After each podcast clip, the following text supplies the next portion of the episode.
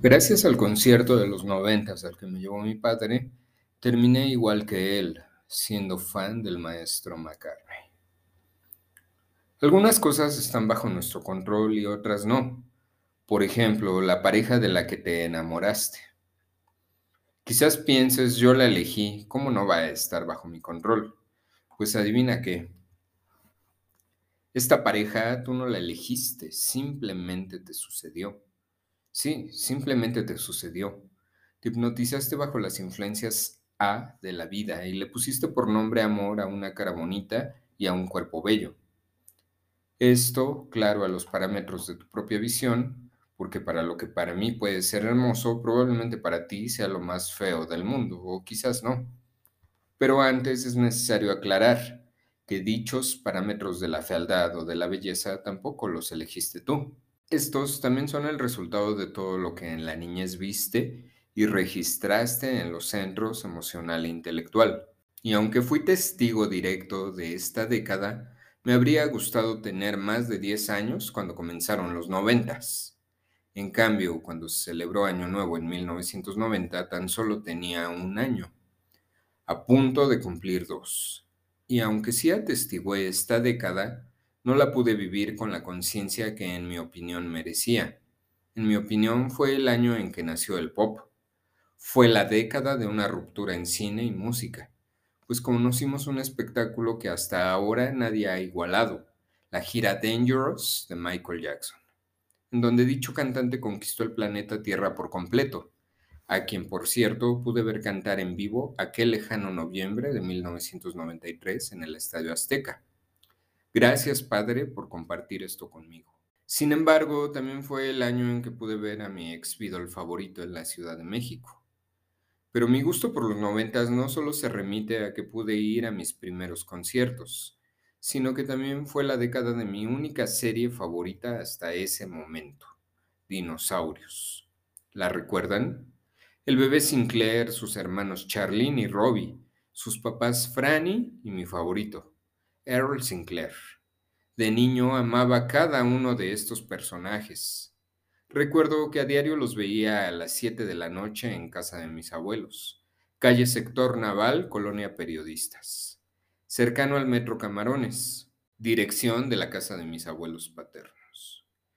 Pero los noventas también fueron la década en que fui a mi primera fiesta, el cumpleaños de uno de mis amigos del Kinder Ángel Salas, ubicado en la colonia Clavería, rumbos que frecuenté alrededor de 10 años.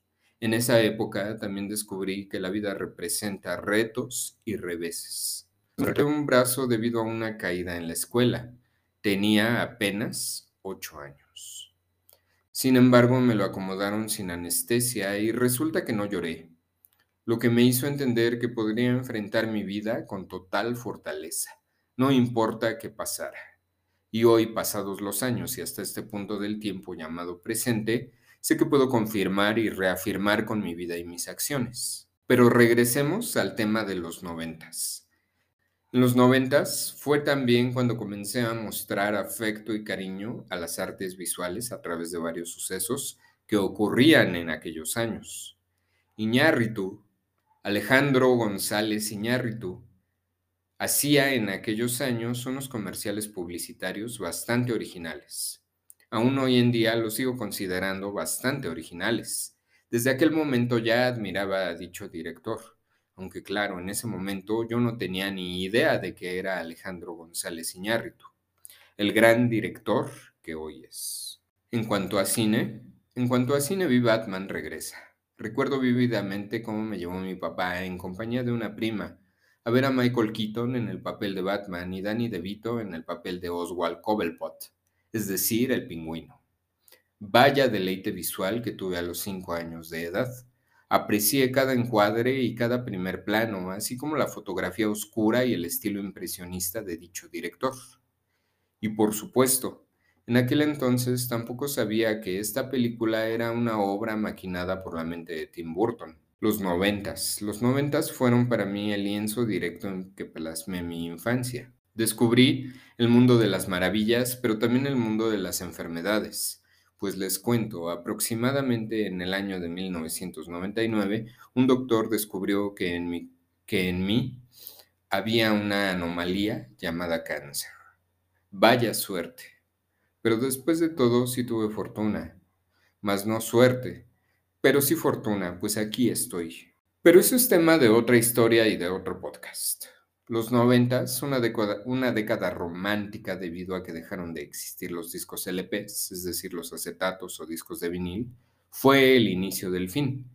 En aquellos años, sin teléfonos celulares, sin dispositivos modernos y electrónicos, podíamos ser nosotros y disfrutar totalmente de nosotros mismos.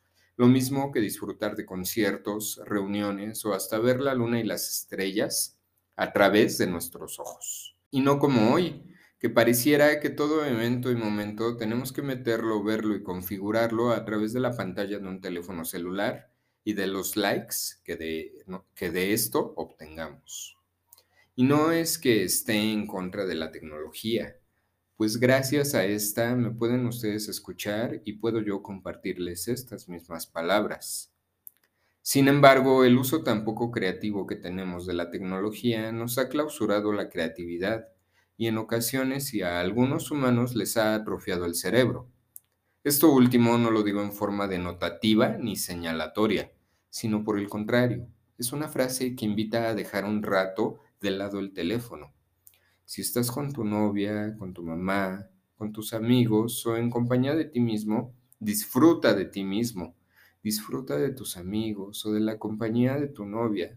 Trata de imaginar cómo era la vida en los noventas, ajena a esa pantalla touch que hoy es tan necesaria como disfuncional en la vida personal.